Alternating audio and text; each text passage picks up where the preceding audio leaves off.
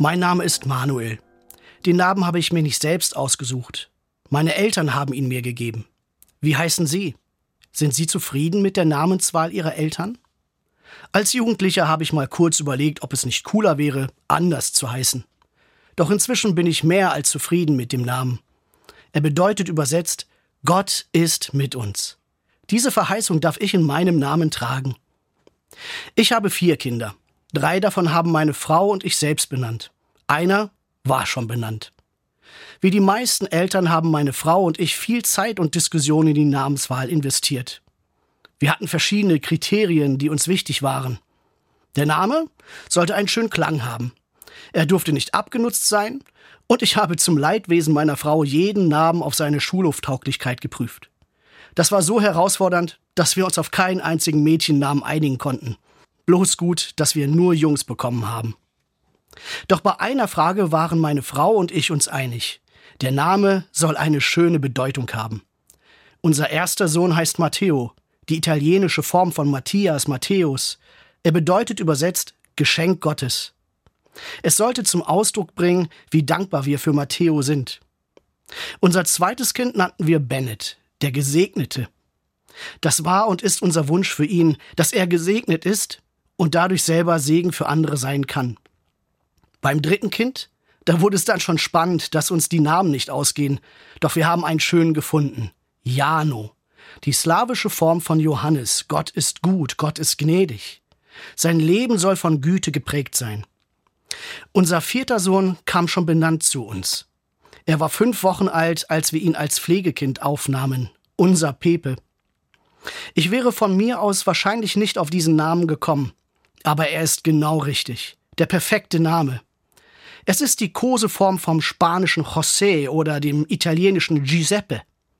Auf Deutsch Josef. Gott wird hinzufügen.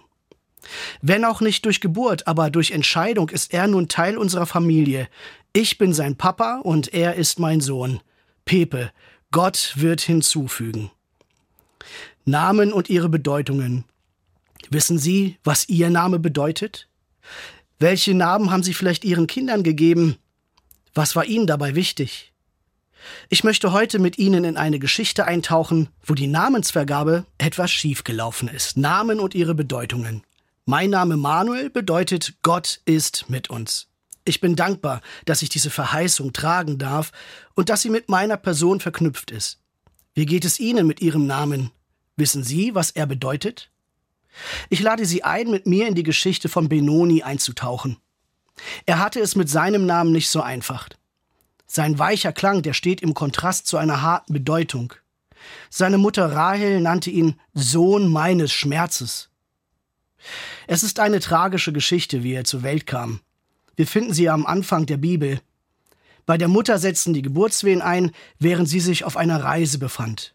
Dort steht, als sie nur noch ein kurzes Stück von Ephrata entfernt waren, setzten bei Rahel die Geburtswehen ein. Sie krümmte sich vor Schmerzen, doch die Hebamme rief ihr zu Nur Mut, du hast wieder einen Sohn. Aber Rahel spürte, dass sie sterben musste. Darum nannte sie den Jungen Benoni, Sohn meines Schmerzes. Eine traurige Geschichte. Die Mutter spürt, wie sie ihre Lebenskraft verlässt. Sie nutzt ihre letzten Atemzüge, um ihr Kind zu benennen, ihren Schmerzenssohn. Es war damals nicht unüblich, einen derartigen Namen zu vergeben. Oft beschrieb der Name den Umstand der Geburt. Doch aus heutiger Sicht muss ich schlucken. Der Schmerz der Mutter ist von nun an mit der Person ihres Kindes verknüpft. Wenn er mit Namen gerufen wird, dann wird er jedes Mal daran erinnert, ich bin da, Mama ist es nicht. Benoni hatte nicht danach gefragt, geboren zu werden. Er konnte nichts für das Leid seiner Mutter. Und trotzdem haftete es ihm an. Benoni, du bist der Sohn meines Schmerzes. Schauen wir uns das Leben seiner Mutter näher an, dann merken wir, dass sie nicht nur den Geburtsschmerz meinte. Rahel hatte einen Lebensschmerz, den sie hier herausschreit. Sie hat Geburt nie als Wunder des Lebens erlebt.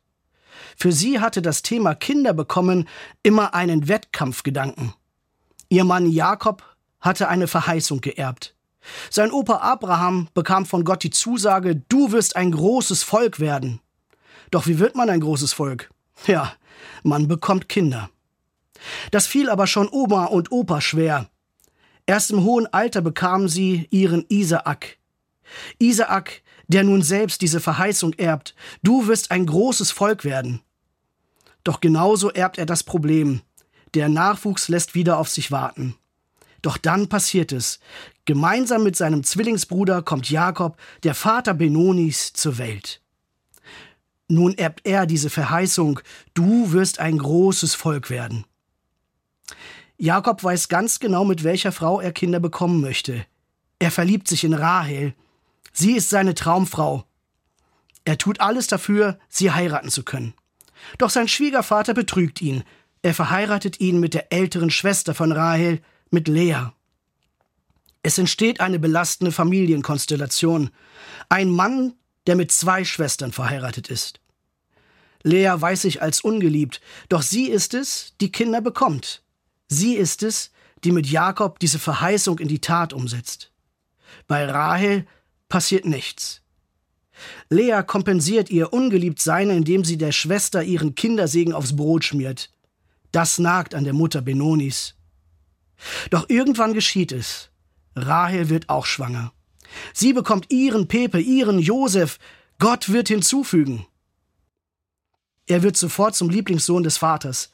Das belastet die Familie so sehr, dass seine Brüder seinen Tod vortäuschen. Josef ist nicht mehr da. Nun ist sie wieder schwanger. Doch sie merkt, dass sie diesem Wettkampf nicht mehr standhalten kann. Mit ihren letzten Atemzügen benennt sie ihr Kind Benoni. Du bist der Sohn meines Schmerzes. Manchmal bekommen wir Dinge mit in unser Leben, um die wir nicht gebeten haben. Dinge, für die wir nichts können. Und trotzdem sind sie Teil von uns. Wir tragen sie in unserem Lebensrucksack. Bei Benoni war es der Lebensschmerz der Mutter, der ihm anhaftete. Doch hier endet seine Geschichte nicht. Sie geht weiter. Sein Vater nimmt ihn in den Arm und er sagt, Du sollst nicht mehr Benoni heißen, ich nenne dich Benjamin, Sohn des Glücks.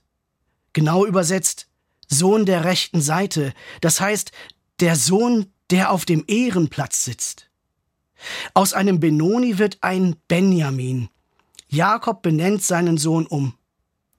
Das wird ihm nicht leicht gefallen sein. Gerade ist seine Traumfrau gestorben. Mit ihr ging ein großes Stück seines Herzens.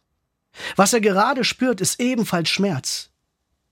Und trotzdem sagt er durch die Namensänderung zu seinem Sohn, unser Schmerz soll dir nicht anhaften. Dein Leben soll durch etwas anderes geprägt sein. Auch wenn mir gerade zum Weinen ist, du sollst der Sohn des Glücks sein. Er macht aus einem Benoni, dem Schmerzenskind, ein Benjamin, ein Glückskind.